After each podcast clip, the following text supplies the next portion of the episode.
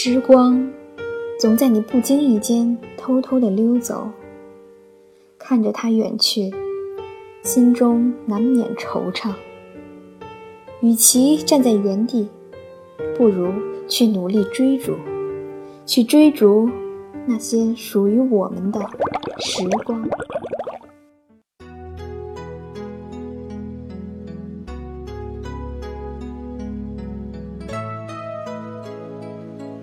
最近小兵忙碌了一阵子，今天又和你在声波里相遇了。好几期都没有讲好听的故事给大家听了，这次你准备好和我一起去追逐时光了吗？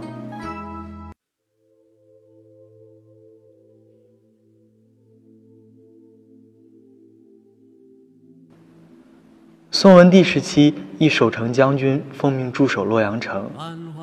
期间邂逅了当地的一名女子，他们一见如故，很快便私定了终身。谁知此时北魏来犯，将军奉命出征，临别时拉住女子的手说：“等我打胜了仗以后，一定回来迎娶你。”两人依依惜别，女子守在城门口，看着将军坐在马鞍之上，头也不回的。离开了。将军此征一去便是数月，期间刘宋节节败退。宋文帝一气之下连斩二将，北魏全线出击，强渡黄河。宋文帝不听朝臣的进言，发动强攻，不敌之下，洛阳失守。宋文帝只得撤兵，而重伤的将军。则流落于迦兰寺之中。待将军伤复之后，本想着回朝，无奈此时北宋大势已去，回去只有死路一条。其实死，将军并不害怕，但想起曾经的誓言，他不能去死。加上对宋文帝乱斩良将之举的不满，他已是心寒至极。无奈之下，将军委身于迦兰寺为僧，希望有朝一日平息战火，再回到他的身边。在他们惜别的城门口，有一位女子经常坐在一块石板之上，等着她心爱的人回来。每每遇到前方归来的人，女子便问：“有没有见过将军啊？”但始终没有将军得胜归来的消息。女子从未放弃过，仍然日复一日地等待着。这个故事一传十，十传百，终于传到了在迦兰寺出家的将军的耳朵里。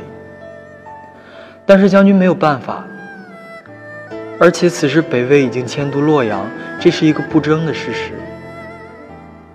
南北朝战争还在继续，为了见到心爱的人，他必须活下去，直到战争结束的那一天。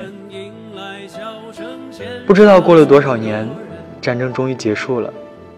将军第一次走出迦兰寺，看着那倾斜、像要倒塌一样的山门，他心里有说不出的心酸。一身平民打扮的他，来到残破并且早已斑驳不堪的城门前。他走到他们分别的地方，在那棵早已枯掉的大树的旁边，摸着那块他天天等待他归来时。做过的石板，城郊传来优雅的牧笛声。路过的人告诉将军：“这里啊，曾经有一个女人，一直在等着他心爱的人归来。”重新踏足熟悉的土地，他心里的感受却是那样的复杂，仿佛一切又回到了羡煞旁人的当年。将军在这座残破的枯城里寻着女子的身影，但始终没有找到。天上的雨纷纷落下，他相信他一直在等他。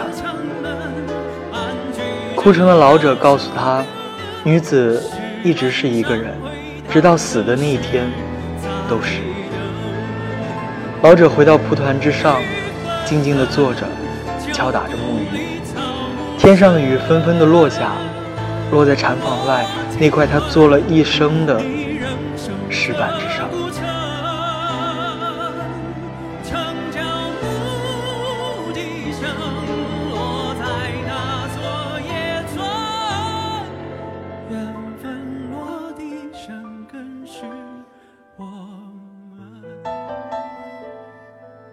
缘分落地生根是我们。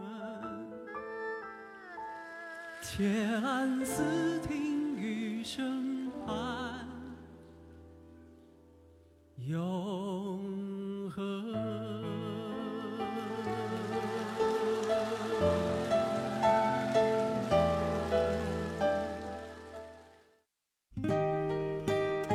嗯。故事到这里就结束了。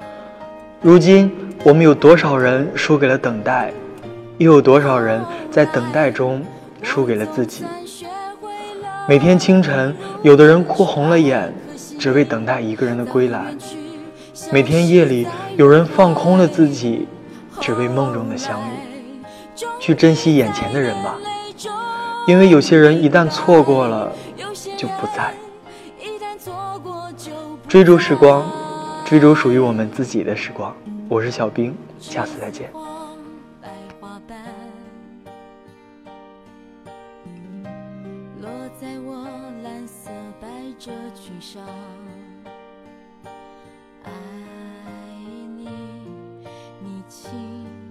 仲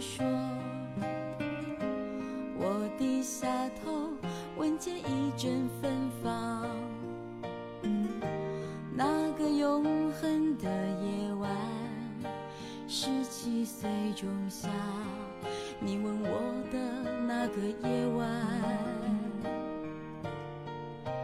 让我往后的时光，每当有感叹，总想起当天的星光。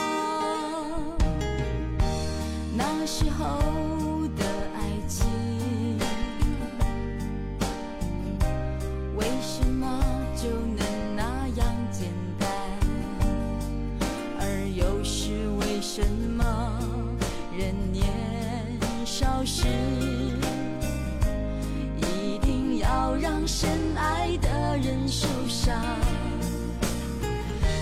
这相思的深夜里，你是否一样，也在静静追悔感伤？如果当时我们能不那么倔强，现在也不那么遗憾，你都如何回忆？着笑或是很沉默？这些年来，有没有人能让你不寂寞？后来，我总算学会了如何去爱，可惜你早已远去，消失在人海。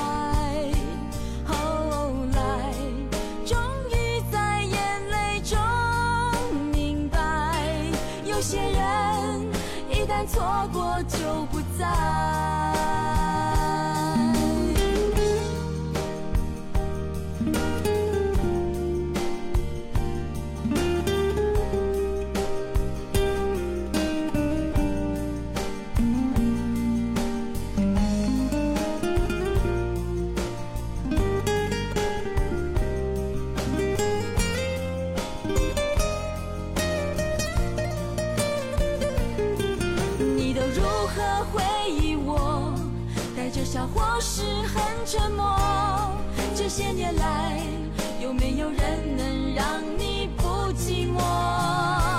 后来，我总算学会了如何去爱，可惜你早已远去，消失在人海。后来，终。